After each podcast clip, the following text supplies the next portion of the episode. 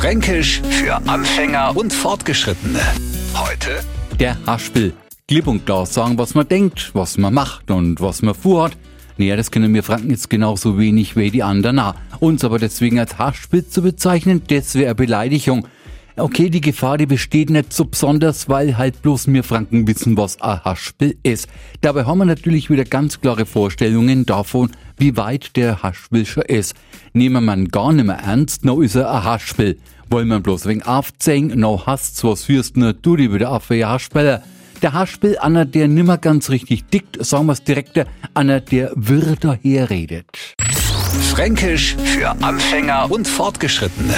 Morgen früh eine neue Ausgabe.